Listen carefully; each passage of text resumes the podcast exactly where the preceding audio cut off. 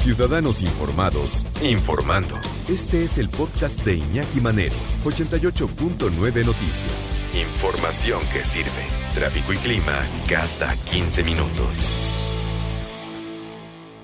¿Qué nos dice, qué nos dice el, la organización Mexicanos Primero sobre cómo andamos en materia educativa? Ya se nos ha advertido desde hace mucho tiempo. Los mexicanos tenemos un par de cocos. Tenemos el coco de las matemáticas, no sabemos mm, sumar, restar, multiplicar y dividir. O sea, las cuatro operaciones fundamentales no se nos dan. Eh, parece que pasamos de noche la primaria, porque ahí es donde nos empiezan a enseñar esto. Y algo que yo creo que es mucho más grave. Digo, todo es, todo suma y todo está bien, pero comprensión lectora. O sea, apenas leemos y lo que leemos lo entendemos mal.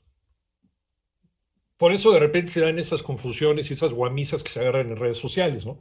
Porque uno lo, malinterpretó. Ahora parece que, tienes que ponerle un emoji sonriendo, ¿no? A cualquier oración, pues para que no se desvirtúe el, sentido.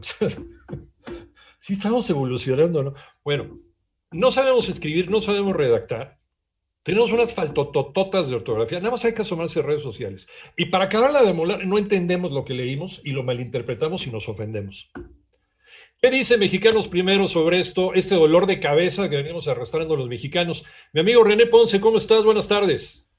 ¿Qué tal? Muy buen día, mi amigo Iñaki. Efectivamente, pues da a conocer Mexicanos Primero esta primera parte de un estudio, de estudio que lleva a cabo aún en materia de rezago entre estudiantes de 10 a 15 años y encuentra lo siguiente que durante la pandemia pues se han eh, pues observado diversos rezagos entre estudiantes. Un ejemplo es que 14.8% de los alumnos no son capaces de leer una historia, 41.8% no comprende un texto de segundo de primaria y 61.6% no entiende un texto de cuarto. Por otra parte, el 25.8% fue incapaz de hacer sumas de, con acarreo, 36.4% no pudo hacer restas simples y el 82.2% no pudo resolver un problema de tercero de primaria. Solo 3% fue capaz de responder adecuadamente una operación con fracciones. Los más eh, rezagados, los niños de 15 años, seguidos de los de 13 y 14. Para mexicanos primero, Iñaki, pues estos, estas cifras demuestran que Aprende en Casa no ha funcionado, por lo que el regreso a clases dice debe contemplar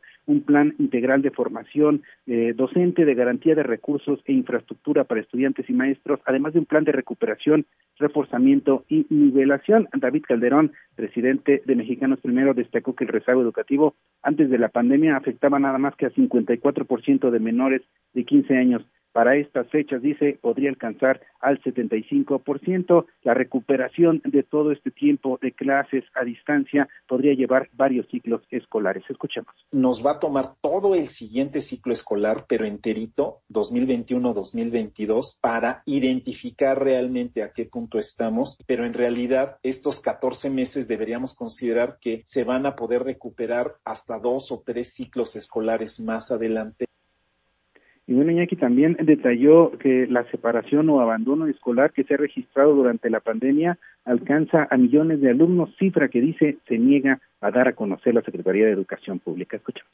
Estimamos en global que el 20%, uno de cada cinco estudiantes, está en ausencia, en desconexión, en distintos grados, corresponden a los de comunicación intermitente o comunicación impedida. Y entonces podríamos estar hablando de al menos cuatro millones de estudiantes y bueno, Iñaki, para mexicanos, primero el abandono o ausencia de la que hablaba su presidente se debe, entre otras cosas, a situaciones que lleva eh, consigo también la pandemia y sobre todo a esta reducción en los ingresos de las familias que impide a los estudiantes continuar sus estudios, principalmente porque no tienen acceso a Internet, Iñaki. El panorama. Muchas gracias, mi amigo René Ponce. Y es que sí es preocupante, ¿eh? porque desde luego vemos que en las escuelas en donde se prepara a los jóvenes para ser maestros, pues en lugar de estudiar, los ponen a secuestrar camiones y a robar tiendas y a hacerse los inocentes y luego los meten a la cárcel y les ponen el castigo que deben merecer. Ah, no, y ya son presos políticos y son perseguidos por sus ideas y son luchadores sociales, roban casetas de cobro. ¿No? Y eso se supone que son los que están estudiando para maestros y los que les van a dar clases a nuestros niños. De acuerdo con, con este estudio que hizo el Coneval, el Consejo Nacional de Evaluación de la Política de Desarrollo Social, fue en 2020, si mal no recuerdo, el año pasado. Eh, los estados con mayor rezago social y educativo en este país. Chiapas, Oaxaca, Guerrero sí coincide porque es esta, esta terrible zona de la miseria, este terrible corredor de la miseria en México. Oaxaca, por ejemplo, está pues, probablemente 10, 15 años atrasado en materia educativa con respecto al centro de México, a Ciudad de México.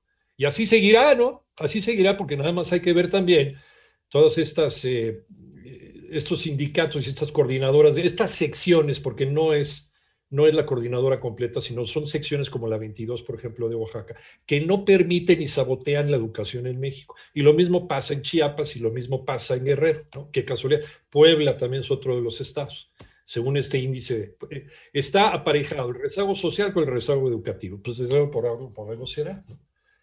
Pero me queda claro que coincide este estudio de Mexicanos Primero con los, eh, los anteriores resultados de la prueba PISA que organiza la OCDE.